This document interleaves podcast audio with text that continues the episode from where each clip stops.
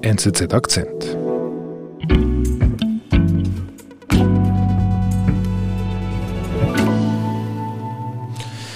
Bevor Volodymyr Zelensky Präsident der Ukraine wurde, war er im Land ein bekannter Schauspieler und Comedian. Mhm. Er kommt aus der Kabarett-Szene, war dann ziemlich erfolgreich in einer TV-Show. Wie heißt die? Diener des Volkes. Mhm.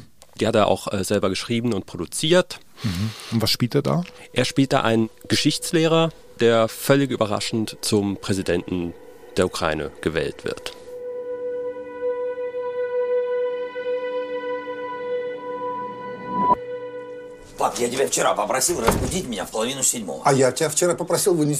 Der Tag fängt eigentlich nicht gut an für Vasili. Er hat verschlafen, der Kaffee kocht über, das Bad ist blockiert von der Nichte, die Mutter weigert sich auch, sein Hemd zu bügeln. Mhm, mh. Herrscht ein bisschen Chaos in der Wohnung. Es herrscht absolutes Chaos, ja. Mhm. Er sitzt dann endlich auf dem Klo und gerade in dem Moment klopft aber auch schon wieder sein Vater an der Tür. Stor. Und sagt, er müsse unbedingt rauskommen. Es warten Leute auf ihn, die wollten ihn sprechen. Nun, Stor, Bab. Er öffnet dann also die Tür und äh, steht dann im Unterhemd da und erblickt drei Männer in grauen Anzügen, Regierungsbeamte, wie man sofort irgendwie denkt. Здрасте. Василий Петрович Голобородько? Да.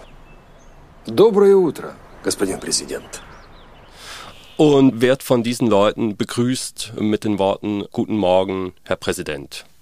Und in dem Moment realisiert er, dass er offenbar zum Präsidenten der Ukraine gewählt wurde. Mhm. Völlig überraschend. Er tritt dann also sein Amt an und kämpft in insgesamt 51 Episoden für das Land, auch gegen die Einmischung Russlands. Und und wenn man diese Szenen heute sieht, diesen komödiantischen Vasil und den Präsidenten Zelensky im Hinterkopf hat, wie der gerade in diesen Krieg verwickelt ist, dann bleibt einem tatsächlich das Lachen im Hals stecken. Mhm. Es wird zum Kloß. Volodymyr Zelensky hat mit seiner Fernsehserie Diener des Volkes als fiktiver Präsident in der Ukraine große Popularität erlangt. Jetzt kämpft er als richtiger Präsident um sein Land. Filmredaktor Andreas Scheiner hat sich Diener des Volkes angeschaut. Andreas, so aus deiner Perspektive, du bist ja unser Filmredaktor, immer streng mit den Filmen und den Serien. Ist die Serie Diener des Volkes, ist die eigentlich gut? Naja, an sich unterhält man sich da ganz gut. Mhm. Das ist schon witzig inszeniert. Es ist so ein bisschen, äh, als wäre Mr. Bean bei House of Cards zu Gast. Was ist denn das Ziel dieser Figur Vasili? Was, was will er denn da erreichen in dieser Serie? Vasil nimmt den Kampf gegen die Korruption in der Ukraine auf. Mhm. Er will aber auch natürlich sich gegen Russland behaupten, gegen die Einmischung aus Russland. Und da äh, kommt Putin auch vor, namentlich oder? Ja, Putin wird äh, immer mal wieder namentlich erwähnt. Er wird auch ein bisschen verflucht gerne mal. Er wird ein bisschen, es wird ein bisschen sich über ihn lustig gemacht. Mhm. Also das heißt, da kommt das Reale so richtig in die Fiktion hinein.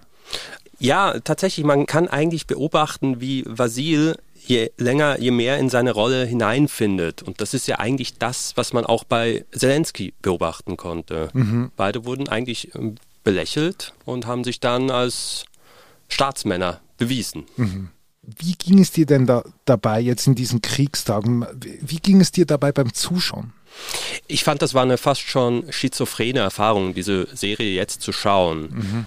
Man hat diese Bilder im Kopf von Zelensky, wie er in einem grünen Armee-T-Shirt in die Kamera spricht und an die Welt appelliert, seinem Land zu helfen. Mhm. Und jetzt sieht man hier in dieser klamaukigen Serie den gleichen Mann, wie er fröhlich durch ein mondänes, intaktes Kiew radelt.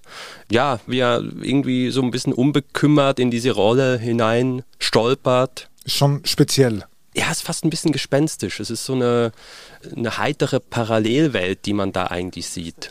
Mhm. Jetzt gibt es da Szenen, die dir besonders im, im, im Kopf geblieben sind? Anna Petrovna, ваш психолог.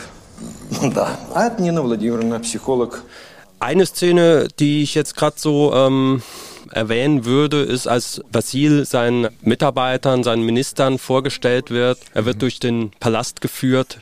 Er lernt zum Beispiel seine Psychologin kennen, die Pressesprecherin auch. Und dann mit einem Mal steht er vor einem Mann, der genau gleich aussieht wie er selber. Sein Double. Здравствуйте, Василий Петрович. Здрасте. Работа хирурга лишится. Правда? Он будет вместо вас открывать памятники, пить с Лукашенко и погибать от пули снайпера. Und es wird ihm erklärt, dass dieses Double sei da, um so unbedeutende Aufgaben wahrzunehmen, wie Gebäude einzuweihen oder mit äh, Präsident Lukaschenko aus Weißrussland sich zu betrinken.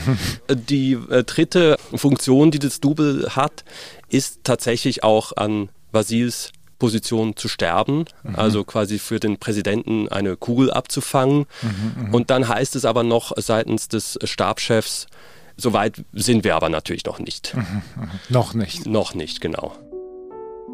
Und das ist natürlich äh, irgendwie gruselig, wenn man das heute sieht, weil man hat gleichzeitig das Bild im Kopf von Zelensky, wie er jetzt gerade in Kiew äh, wahrscheinlich in einem Bunker sitzt und jederzeit damit rechnen muss, dass ein Attentat auf ihn ausgeübt wird. Mhm. Man liest ja auch oder hat gelesen oder man weiß natürlich nicht, ob das stimmt, dass es schon versucht worden ist.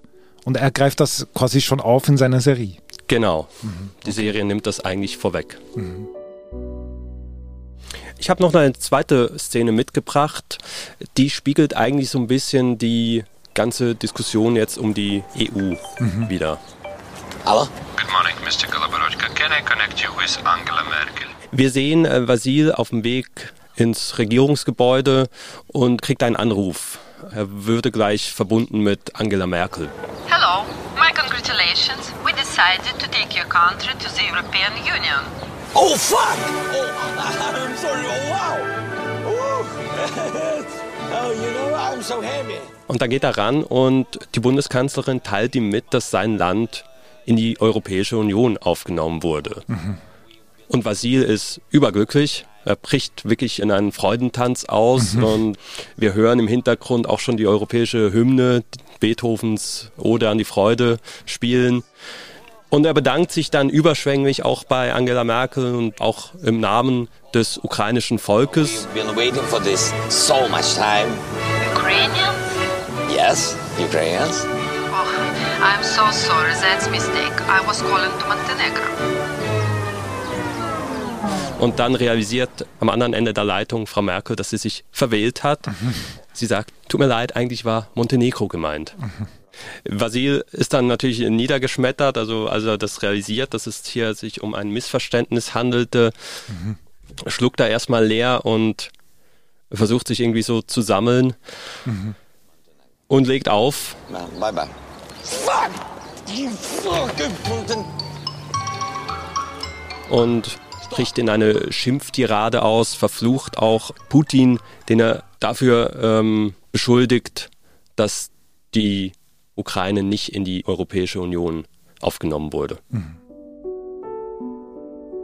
Warum hast du diese Szene ausgewählt? Die Szene spiegelt natürlich auch die gegenwärtige Debatte wider. Die Ukraine möchte in die Europäische Union. Zelensky appelliert auch an die mhm. Europäische Union. Hat jetzt immer wieder appelliert sogar, ne? Genau. Mhm. Geblieben ist mir auch, wenn ich diese Szene anschaue, es ist auch aus Laiensicht natürlich extrem gut gespielt. Also wir erleben ihn glücklich und todtraurig in, innerhalb von wenigen Sekunden. Genau, Zelensky zeigt sich hier wirklich als herausragender Komödiant. Mhm. Jetzt haben wir zwei Szenen gehört, die ganz am Anfang der Serie erzählt werden. Nun möchte ich gerne noch eine dritte Szene einbringen, mhm.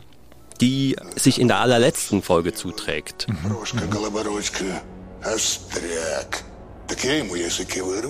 Wir sehen äh, Vasil, wie er in einer Talkshow auftritt. Man muss sich das so ein bisschen vorstellen wie die Arena im Schweizer Fernsehen. Mhm. Oder Anne Will in Deutschland oder so. Oder Anne Will, genau. Mhm. Das Thema ist die Korruption im Land und es wird von Vasil erwartet, dass er erklärt, wie er die Korruption bekämpfen möchte. Mhm.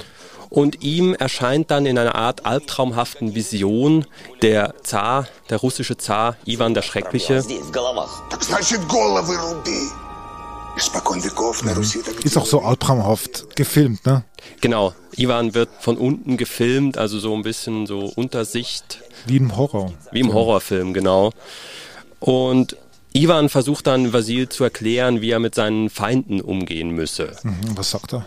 Er solle ihnen die Zunge rausreißen, den Arm abhacken, er solle ihnen die Köpfe abhacken. Und Vasil hält dagegen, äh, dass er nicht so regieren möchte, weil er sei nicht der Zar, er sei nämlich der ukrainische Präsident. Опять 25. Ну что, у вас что, заело? Я никакой не русский царь. А кто ты? Я украинский президент. Какой еще украинский? Wir machen das demokratisch, wir sind Teil Europas. Und Ivan unterbricht ihn, was soll das heißen, Teil Europas? Wir sind doch Blutsbrüder, wir sind Slawen, wir helfen euch, wir befreien euch. Какой другой путь? Ну, у нас свой путь, другой путь. Какой свой Ну, такой путь? свой, свой это другой, не такой, как у вас. Какой? У вас один У путь, нас что же за власть, один да, путь, да, а? у вас один Как- путь, а мы какой? выбираем такой, у нас свой, у вас другой. Und die Szene eskaliert dann und am Ende erschlägt Ivan, der Schreckliche, tatsächlich Vasil. Also das ist eigentlich wie eine Vision, was eigentlich sieben Jahre später wirklich passiert. Ja, hoffentlich nicht ganz, aber Aber diese Gewalt zwischen Russland und der Ukraine. ja, Also er hat wirklich, er hat sie auch selber geschrieben, diese Serie. er hat sie selber geschrieben, ja. Und dass er das irgendwie vorweggenommen hat, ist schon unglaublich. Ist bemerkenswert, ja. Geschrieben hat er sie 2014, 2015, hast du vorher gesagt. Was kannst du uns über den Erfolg der Serie sagen? Also es gab dann drei Staffeln dieser Serie. Die letzte wurde 2019 ausgestrahlt, tatsächlich kurz bevor der echte Zelensky zum Präsidenten gewählt wurde. Man kann sagen, die Serie war somit Wahlkampf. Die Partei, mit der Zelensky dann gewählt wurde, die hieß genauso wie die Serie Diener des Volkes. Okay, also dann kann man doch sagen, dass er das durchaus bewusst eingesetzt hat, seine Popularität. Absolut, ja. Okay. Du sagst eben, also in der Ukraine erfolgreich und weltweit, also gab es da ein Interesse? Die Serie war in der Ukraine sehr, sehr erfolgreich, wurde danach auch weltweit verkauft an Netflix, aber tatsächlich mit überschaubarem Erfolg. Und jetzt hat aber letztes Jahr Arte diese Serie gekauft, auch ähm, ziemlich visionär, muss man sagen. Hat die jetzt ausgestrahlt und berichtet von gewaltigen Einschaltquoten. Und ähm, ja, sie hat einen, einen Nerv getroffen. Auch das ist wieder zweischneidig in gewisser Weise. Einerseits gönnt man natürlich jedem, der lange für etwas Künstlerisches kämpft, jeden Erfolg. Gleichzeitig basiert dieser Erfolg auf dem Drama, auf dem Krieg, der gerade stattfindet in der Ukraine. Es macht einen betroffen, genau. Man wünscht sich, es gäbe diese Geschichte nur als gespielte Farce.